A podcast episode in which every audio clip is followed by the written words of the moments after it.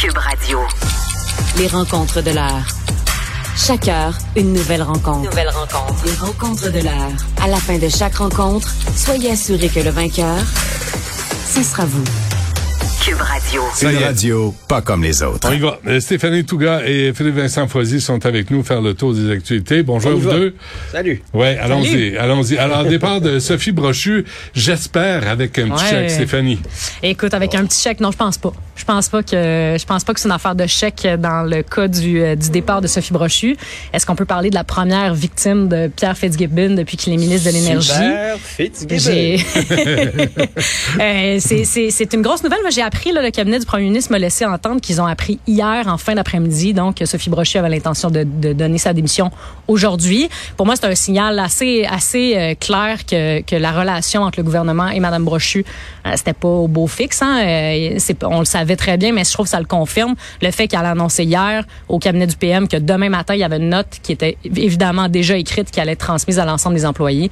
Ça fait juste confirmer que euh, il y avait des points de tension. Puis Mme Brochu, elle a décidé, moi, je tire la plug. C'est c'est la fin pour moi aujourd'hui. Hmm. Philippe Vincent?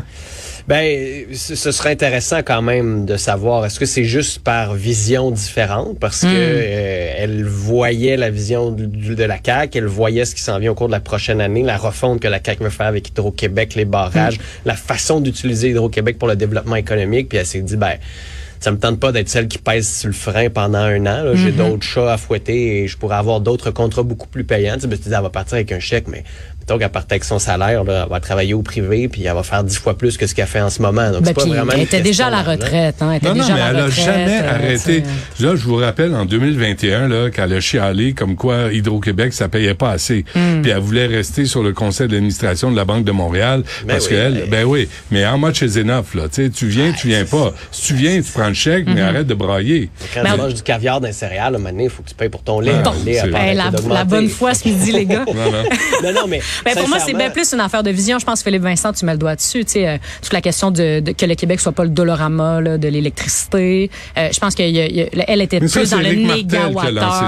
C'est- Oui, mais elle était là-dedans aussi. Elle Elle était dans cette vision-là, elle aussi. Ouais, hein, ouais. euh, tu sais, que, que, que toutes les enjeux de crypto-monnaie, elle a parlé de ça. On n'a pas le goût de financer ces grandes entreprises-là. Hmm. Il y avait quand même un choc de vision entre le, le développement économique que souhaite faire le gouvernement, puis sa vision à elle, qui est d'optimiser les ressources, puis de qu'on consomme moins comme société, puis les entreprises, puis tout ça. Mais Fait que je ce qui est pense, que, je qu'on est à la bonne place. Ce qui est bien pour la CAQ, c'est qu'ils vont avoir un nouveau PDG qui va pouvoir mettre en place leur vision, nouveau président du CA aussi qui Mm. Ouais. va s'en venir euh, bientôt. Donc ça, ça va aider la CAQ là-dessus. Moi, j'ai quand même un petit point d'interrogation. Je me dis, est-ce que les libéraux, le PLQ, se dit, ah ben, on a peut-être une candidate qui existe? Donc ça va faire partie des questions qu'on va lui poser quand on va donner des? Est-ce que- Oh. Ouais, écoute, les- le PLQ verrait n'importe qui dans sa soupe. Fait que c'est sûr qu'une Ouais. candidature comme ça, ce serait Ouais. une énorme victoire pour eux. Est-ce que c'est ça qu'elle veut faire? En même temps, euh, que et si tu penses qu'Hydro-Québec, c'est pas payant, être chef d'un parti dans- à l'extérieur des banquettes, c'est Définitivement pas de caviar dans tes chèque, céréales. là. ouais, c'est ça. Ben, moi, je pense pas. Je pense pas qu'elle ait des ambitions, euh, qu'elle ait des ambitions politiques euh,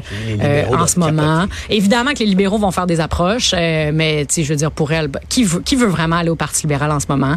Euh, Là, elle, a- elle a mangé ses bas pendant trois ans. Elle a quand même eu des, des bons coups, euh, des bons coups de boxe avec le gouvernement. Je pense pas qu'elle souhaite. ses bas. Ouais, manger C'est ses des bas. Voyons mais- donc, sacramouille. Ben, quand même, il y a eu des points. tu sais, là, elle est là, Je puis elle parle pas dit- financièrement, là. Je veux mais- dire quand même. Mais je, je pense qu'elle, elle parle financièrement. Elle Hmm. dit, si j'avais un conflit d'intérêts, à l'époque, avec la Banque de Montréal, Ouais. si je sentais que j'étais en conflit, vous savez ce que je ferais? Je démissionnerais d'Hydro-Québec. Mm-hmm. Pas d'aujourd'hui, là, qu'elle pense à démissionner. Non, non, Non, mais ça, en c'est octobre dernier, en octobre dernier, en entrevue, elle disait, moi, je suis là pour rester tant et aussi longtemps que la vision qu'on veut mettre en place est celle que le gouvernement a. Fait qu'à un moment donné, elle était prête en octobre dernier à rester. Elle a eu son cabinet. Fait qu'à un moment donné, si, t'as- si le gouvernement a une vision totalement différente de ta société d'État, ultimement, tu sers qui? Tu sers le gouvernement qui est ton actionnaire unique, qui est- représente la population, qui a voté majoritairement, rappelons-le, pour ce gouvernement-là, et super Fitzgibbon. Moi, j'ai l'impression que si tu fais un sondage d'opinion dans la population, là, on, on lance un léger demain. Là. Qui la population aime le plus entre Pierre Fitzgibbon puis Sophie Brochu? Le choix est clair, c'est Sophie Brochu. Fait que, elle, elle Tu avait...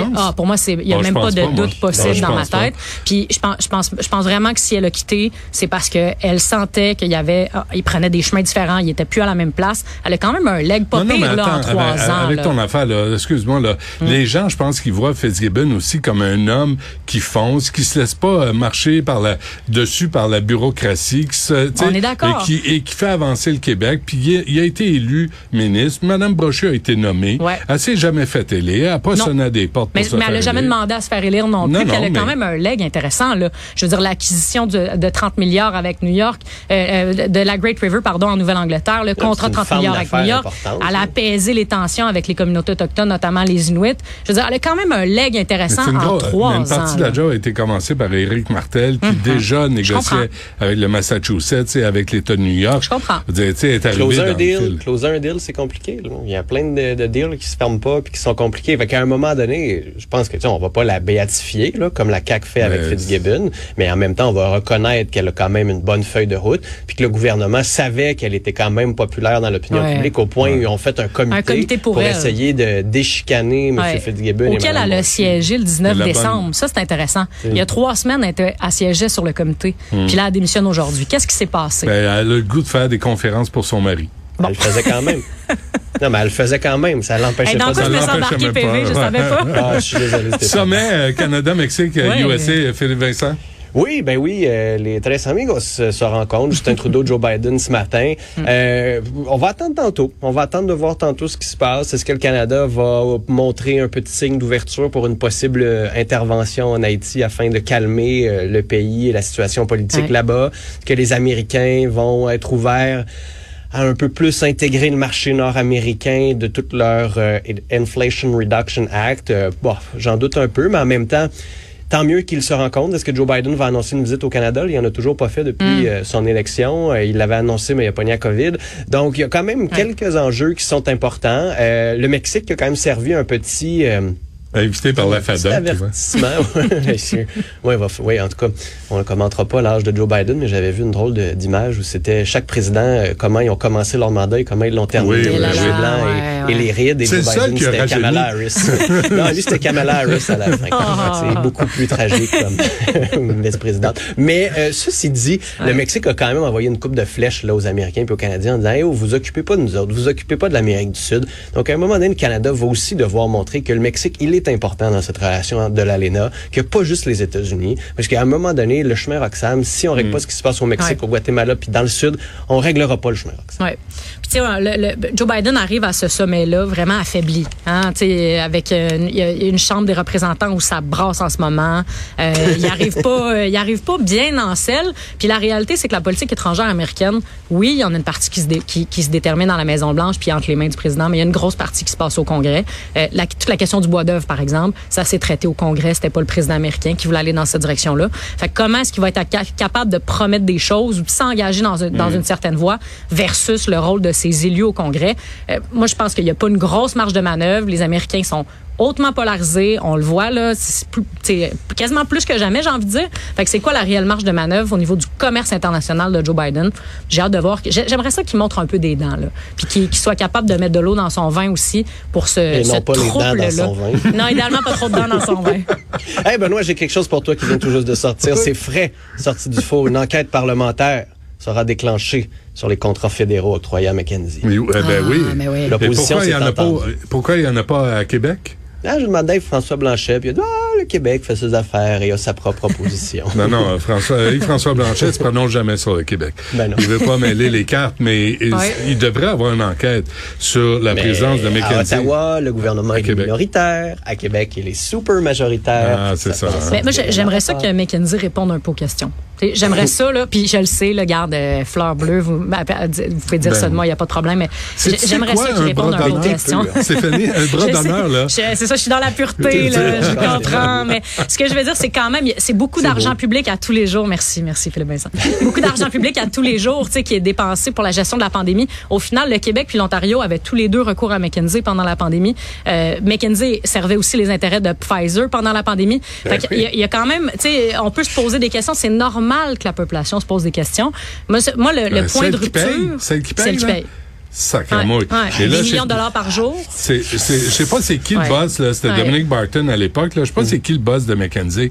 Mais il- lui, lui ou elle, là, a l'obligation de se présenter puis de répondre à des questions. Parce que- qu'on veut savoir, c'était quoi le résultat final des conseils de gestion de pandémie? Hmm. Comme si ces coins-coins-là savaient mieux comment gérer une pandémie que, Que l'État ou que les l'État ou la santé publique. Et à travers le monde. Eux autres ont la solution, mais le reste de la planète, c'est des ignorants. Puis tu sais, qu'on ait recours à ce genre de firme-là, pour moi, c'est pas un problème. Là, là où il commence à avoir un Moi, problème, est un.